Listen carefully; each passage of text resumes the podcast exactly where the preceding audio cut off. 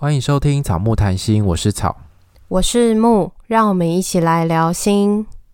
我们是两个智商心理师，在这里我们会和你轻松聊聊心理智商、心理学与亲密关系。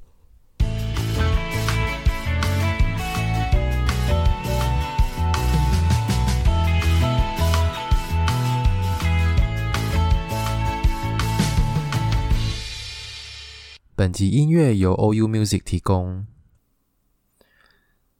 大家不知道有没有看最近很红的一部台剧，叫做《人选之人造浪者》，里面有一个非常明确的职场性骚扰的桥段。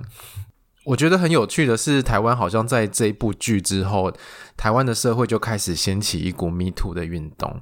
虽然说好像比呃美国大概迟了六年，但是我觉得现在开始有 Me Too 的运动好像也不错，就是很多人纷纷在网络上开始告诉大家他以前曾经在某个地方被谁性骚扰的故事，然后现在开始有点遍地开花，有很多的人出来指控以前那个性骚扰他的人。然后呢，我们今天呢很高兴请到一个我们的学弟来跟我们分享一下他被性骚扰的经验。总之呢，学弟这个经验蛮特别的地方，因为他作为一个生理男性，然后他也有用他们公司内部的资源提起。呃，性骚扰的申诉流程，那这个过程，我个人觉得还蛮值得跟大家分享的。就是如果大家未来有在工作上面，在职场里面遇到性骚扰的时候，可以依照我们现在的性别工作平等法提出申诉，这样子。今天就请学弟来跟我们分享一下这个过程。Hello，大家好，我是生理男性的学弟。哦，好哦，大家应该都听得出来吧？应该听得出来吧？可不可以先跟我们谈一下你一开始就是在公司里面被性骚扰的经验？哎，我先应该先问你背景，对不对？哦，背景的话，我是在我在医院工作，这可以讲吗？嗯，然后我是担任，可以啊，哦，可以。他想要讲，没有什么好不能讲，因为我已经离开那些医院了，烂医院。好，反正你在一间医院工作，对。然后我是担任个管师，就是会跟一些个案有接触。有一些往来这样子，会做个案管理，服务他们这样子。然后你们那边除了各管事以外，对你性骚扰的那个行为人，他是什么职位？在我们整个中心里面有分各管事，然后行政助理。他的定位比较特别，他在整个组织架构里面是被放在研究员的角色。哦，我知道，就是有些单位会有那种研究助理什么之类的角色去聘一个人。对，然后他但是他不是助理哦，他不是助理，他是要发 paper 的那一种。对，他就是要发表一些论文的，嗯、然后发表一些期刊的。然后我们请到的是一个就是博士学历等级的中年男子。对，哦，嗯，据我了解，这个组织有点奇怪，因为其实你们的那个职等并不是有互相隶属的关系嘛，对不对？对，完完全是没有，等于是我们是可以很分开的，各做各的。因为他就负责做研究，然后各管就是负责做个案的管理的的事务，这样子。对啊，各案各管就是第一线的服务，他们主要在做是我们在 run 整个计划，达到哪一些 KPI，或者是有哪些成效，那可能有前后测的资料，然后他再去做一些分析，再产成论文啊，或是期刊发表这样子。嗯，实际上运作上啊，好像。之前听你讲，并不是像这样子分开的运作，没有没有那么分开。你知道，组织文化就是非常暧昧不明，所以你才说是烂医院吗？但是我想，这个可能在很多地方都有遇到同样的情形啦。所以你们实际的运作是怎么样？你们的工作会如何互相牵扯？从一开始，其实我原本在其他哦同一间医院，然后在另外一个部门。那时候我在前单位的时候，我就私底下被找过去说。他们目前现在在那个中心有一个职缺，然后问我有没有意愿，然后就去聊了一下。那聊的人呢，就是这个研究员，所以你知道他的权利就是可以可以跟你讨论这件事，很像是一个你的主管，但他又不是你的主管，但他又有权利决定你的工作吗？对，对，他是有影响力的，影响权的。对，然后是不是你们在工作的时候，有时候那种人事啊，或者是经费什么的，他也会有。意见像是这中间有遇到一些，我们要制定我们不同职位的考核。那其实考核标准，它其实也是在过程当中有蛮大的影响权的，就是可以参加讨论，然后决定要怎么样进行考核。嗯，是有背景吗？他的背景就是博士啊，博士，你知道这个社会对于博士的那种社会期待啊，嗯、或社会地位是非常高的。因为像我们那个组织里面，最高学历就是博士，然后底下像各管或是研究助理，最高的也只到硕士。所以他不是家里有后台或是什么，他的背景就是一个博士。他家里有没有后台，我就不知道，我也不想了解那么多。那你们这些各管或者是行政助理等等。你们会很敬重他吗？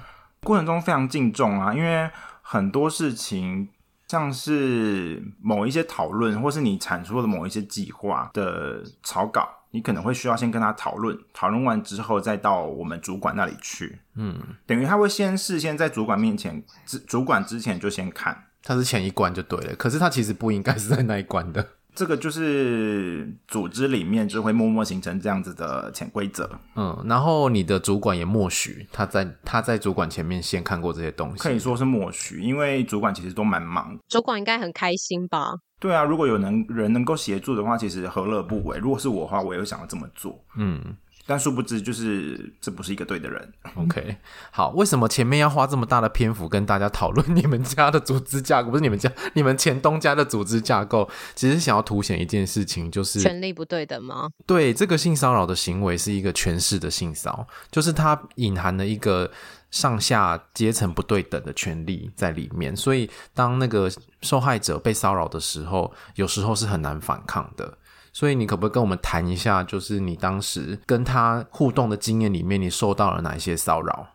其实，在跟他共事的过程当中，陆陆续续都会有感觉到一些是他可能身体界限比较模糊，经过我的位置的时候，他就会把手整个手背就是搭在我的肩上。然后就这样烤着跟我讲话。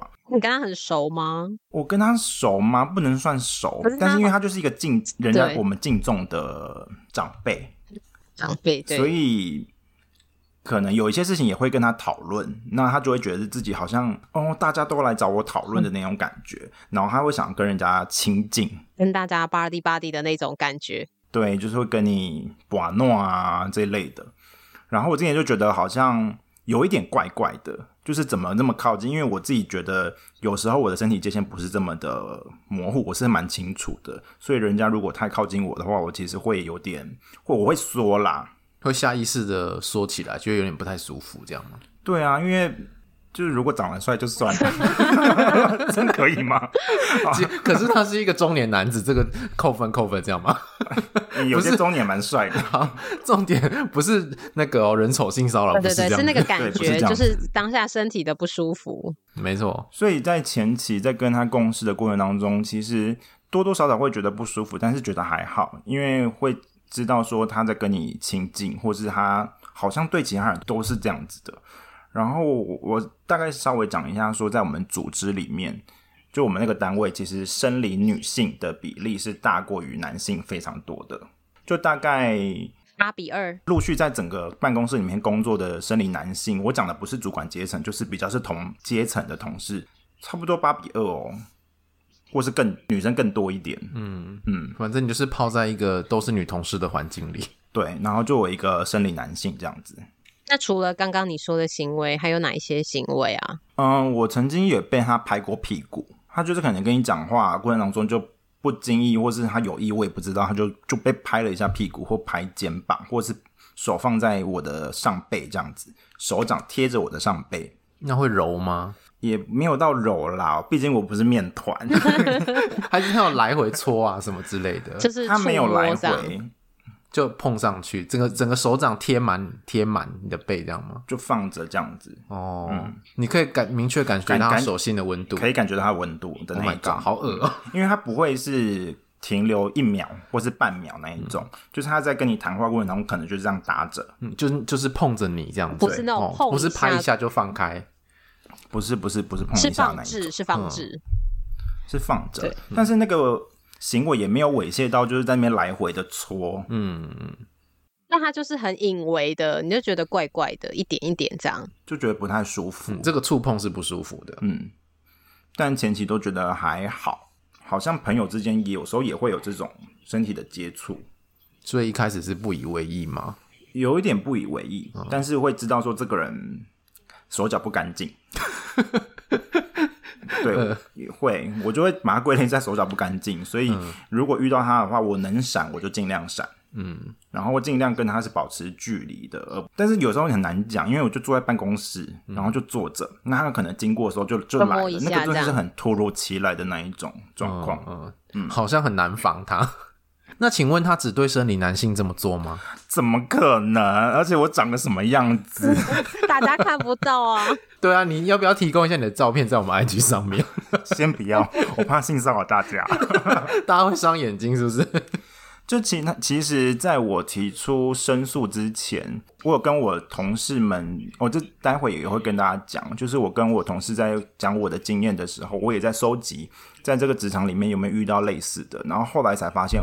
干，几乎百分之五十以上的生理女性都有遭受到同样的经验，就其中有蛮扯的是，嗯，我们在用滑鼠的时候嘛，不是手手掌会整个抱住滑鼠嘛？对，就握着这样子，握着这样子，然后他的手就贴到你放滑鼠的手上面，好恶哦！他以为在演什么偶像剧吗？就跟一个同事讲说，哦，好冷哦。他说他的手很冷，是不是？就说温度蛮冷的之类这种。就是他摸到你的手，觉得你的手很冷这样子。我有点忘记了，但是其他生理女性的同事跟我讲说，他有遇到这个情况，嗯、就是他手直接就这样贴上来，也是那种无预警的。然后有遇到说，他就把手放在生理女性的小手臂，嗯，前前臂前臂的位置，嗯、然后就这样上下来回的这样子搓说。哦，今天空调开得很冷之类这种话，你们医院到底是有多冷？医院就只有就是有来宾有活动的时候，医院才会冷，其他的时候就是热到不行。毕竟你们是一间公立医院，对，是间公立医院。可是他很冷，要搓别人的手背干嘛啊？就不知道啊，我也不知道这些人在想什么。他说很冷，不都搓自己的手背吗？要搓别人手背干嘛？你知道这是骚扰啊。对我不知道他这过程当中是引咎到一些什么，我我知不清楚啦，因为我不觉得我这样碰人家我会兴奋或是什么的。嗯，那最后让你决定要提出申诉的关键的事件是什么？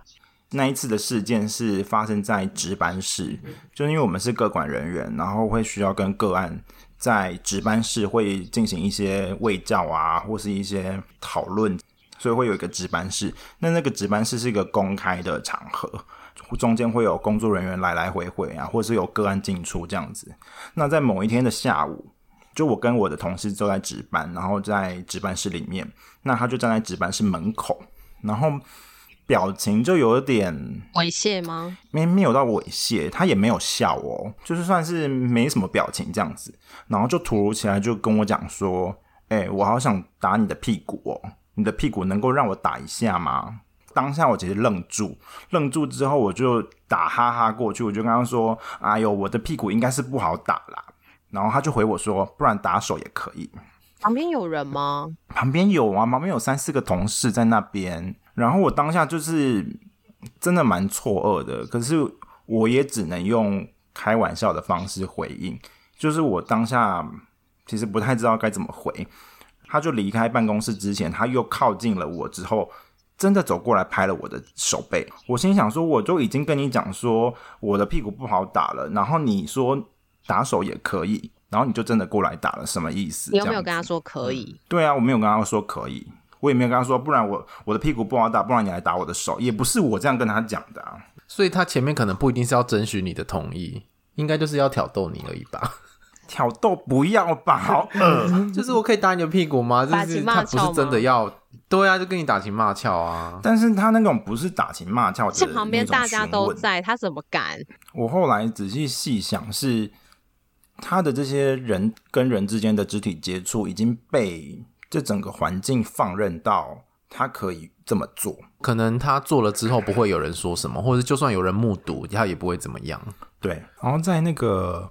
就是性骚扰发生之后，在我申诉之前，其实行为人还发生一件事情是，他某一次就是哭丧着脸，然后就跟我的同事讲说，就是抱怨说他最近多累多累这样子啊，然后我同事就同理他嘛，听他讲话，他就跟我同事讲说啊，不然你就找几个阿梅啊到我的办公室跳舞给我看，我的心情就会好一点。他想说，就是怎么会讲这种话？他是把你们当成什么啊？就把我们当做就是可能是他 舒压的工具吧。就如同我在被他这样子询问的时候，其实我心里面一直想说：难道我的身体、我的屁股成为了一种工具，而这个工具是你用来发泄你自己的，不管是情欲，或者是你的压力，或是你的各种欲望也好？就我觉得我的身体被工具化了。感觉其实是很不舒服的。我不再是一个人，而我只是一个工具。这是一个我觉得在人格上是一种羞辱。只要在你想要，你好想要打我的屁股的时候，你就要去这么做。所以，其实大家可以感觉到，在性侵或性骚的本质里面，其实都有隐含着权力不对等的议题。就今天，我如果是权力大的一方，我今天想要对你干嘛，我就干嘛，我不用顾虑你的感受，我不用顾虑你舒不舒服。所以，它不只是一个满足欲望或者是宣泄欲望的工具而已。而这个权利很有可能是来自我们一开头讲的那个，在公司里面你们的位置本来就不对等，或者这个权利有可能来自于性别，或者是其他的各种因素。之前其实还有同事是被搂腰。就是把手放在他的腰部，然后直接这样往他身体靠。是女生吗？也是生理女性，嗯，不会搂我的啦，你可能搂不住我的腰，太大了是不是？还是他找不到你的腰？嗯，没有腰，搂腰 很夸张哎，这个蛮夸张的。然后拍屁股那些，其实其他生理女性的同事同事也有，生理女性的同事也有。就是也有经验过，嗯，然后我那时候提出来之后，跟大家在讨论，其实有些人会跟我讲说，对啊，我不太懂，诶，为什么那个人被摸了之后，他当下也没有反抗，也没有拒绝，然后也后续也没有做什么申诉的，然后我心里想说，其实那个当下你真的不知道该做什么事情，会没有办法反应，没办法反应，因为你真的会愣住。你真的顶多只能回来找朋友讲，在面对那种权力那么大的悬殊、很不平衡的情况底下，其实我觉得那是一般人不太敢讲出来，更何况是你要正式的提出一个申诉，然后申诉的过程当中，你还要写一份申诉书，说明你在这个过程当中的经过跟经验，那个过程非常的不舒服，而且是不是要举证啊？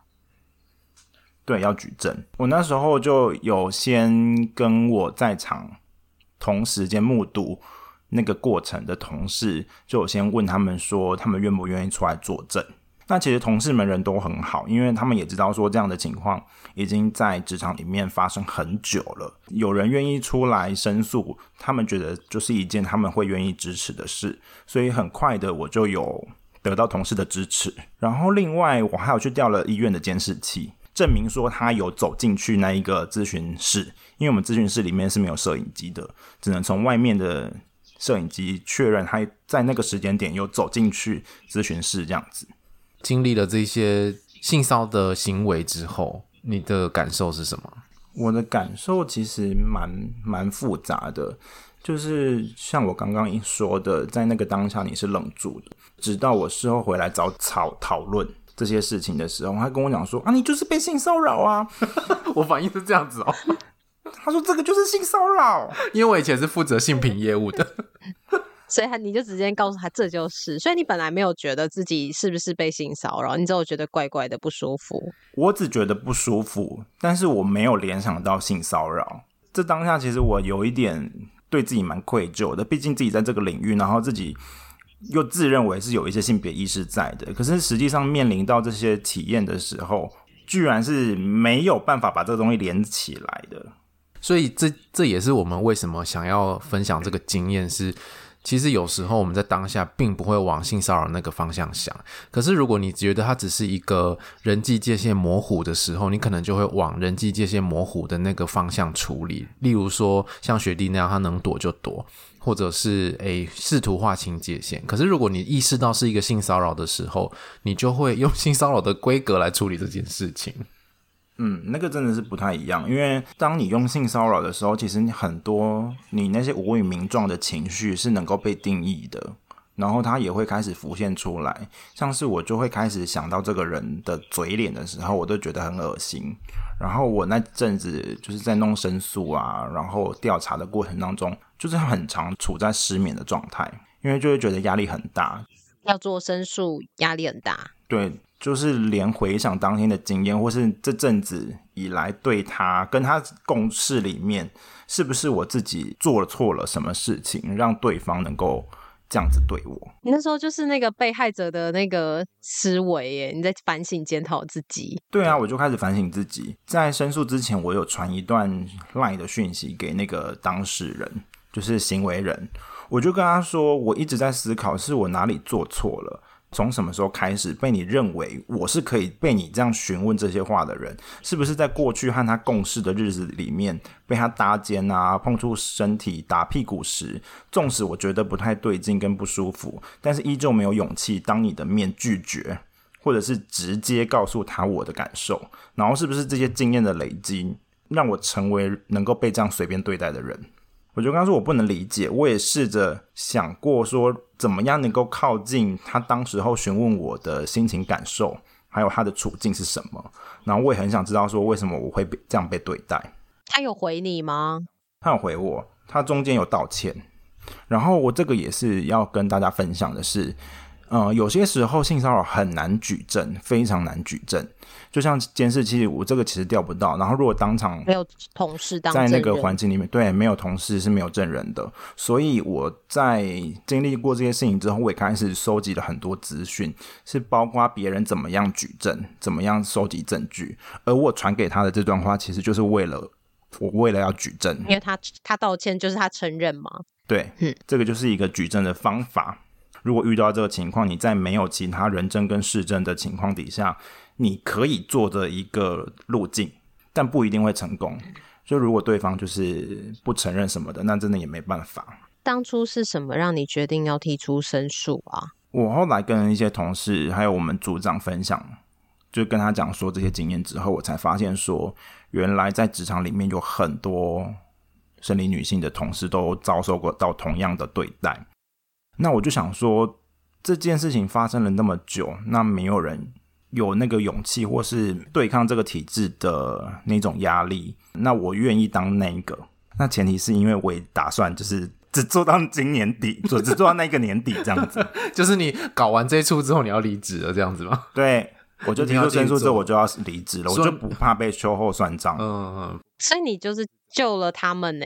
我不能说救啦，我觉得没有那么伟大。但是这些事情是需要被摊在阳光下讲的，被这间医院、被用人单位知道说，在你底下的人工作的时候是怀着那么不安跟忐忑的心在工作，有同事是没有办法安心的上班，甚至在经历历那些经验之后，就是需要找心理师聊一聊的，才能够抒发自己的这些压力。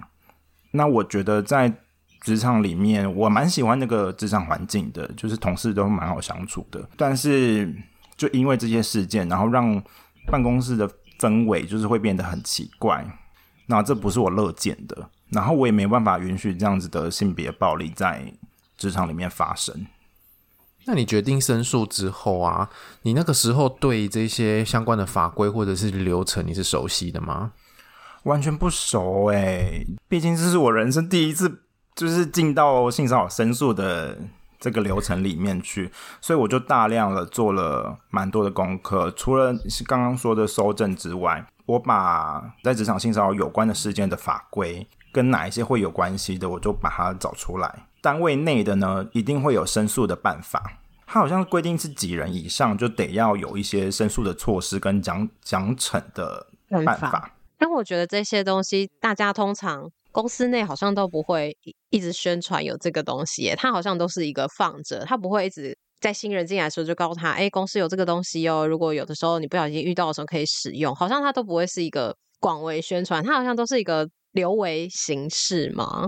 有的时候甚至连受害者也不知道到底要找哪一个窗口，或者是窗口明明就是他，他又说不是我，然后他也不知道是谁，甚至他也不知道哦，原来这是他的业务，踢皮球，对对对。没错，就是这样子。在前东家的时候，真的也找不到这些相关的窗口。知道说谁负责这个业务，但是。哦、嗯，我要打哪个电话，或是申诉书长什么样子，我是不知道的。可是他们根本没有申诉书，就是在你要申诉的时候才开始去申这个表格。应该会有啦，只是有没有公开是蛮重要的事情。因为其实法规有规定说，几人以上的公司你是必须要公开揭示这些所有的申申诉的办法。所以我们很常去一些像饮料店，我就有看过说，在上面是有写说禁止性骚扰。然后会有你需要申诉的时候，你要打哪次电话？这些是必须要公开的揭示的。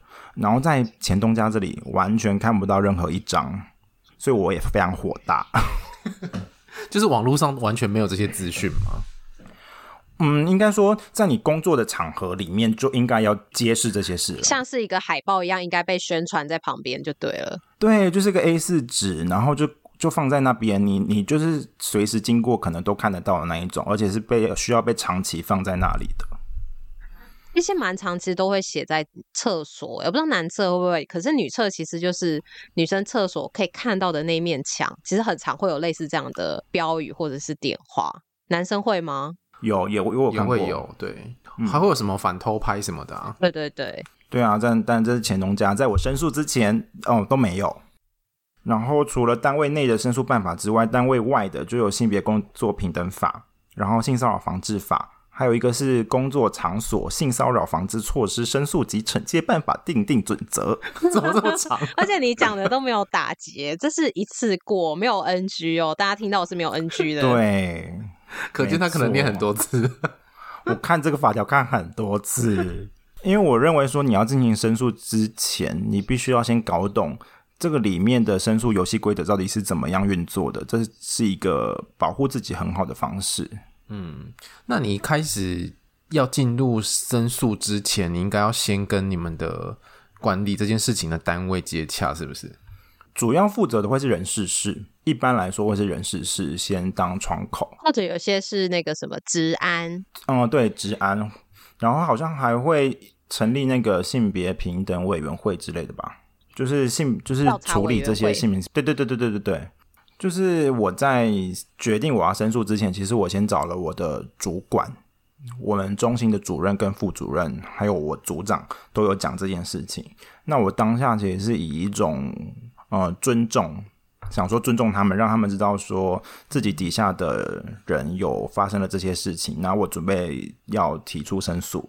那我还蛮感谢这两位主管跟我的组长。主任就跟我讲说，其实这些事情不需要告知他们，而且也不需要征得他们同意，而且他蛮支持，是我直接进到那个申诉的管道，然后为我自己的权益就是申诉这样，走那个正式的流程，对，不是私底下找主管搜来搜去的那种，对，他是支持我直接进到申诉的管道。然后我我要跟有遇到这些事情的人讲说，你不需要告诉你的主管，而且必须要取得同意。对，不需要，这些都是不需要的，就直接找性平的窗口处理就可以了。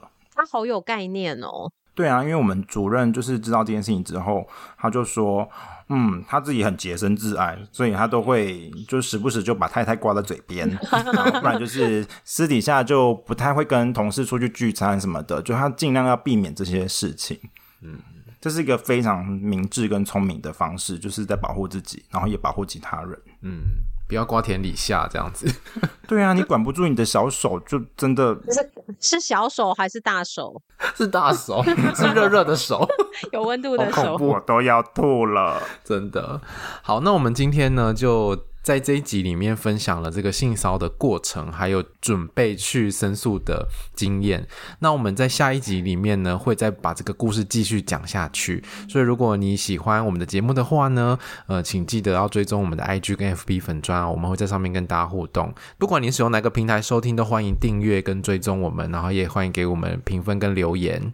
IG 的个人档案可以点选连接找到抖内的方式，欢迎大家施肥让草木茁壮，也希望大家不要遇到这件事情。那有的时候或许你就是像草老板一样，就是当你的朋友在告诉你的时候，就可以告诉他这是不对的，可以去跟对方做一些讨论。那我们就下集见喽，拜拜，拜拜。学弟们要跟大家拜拜吗？啊，拜拜，忘记。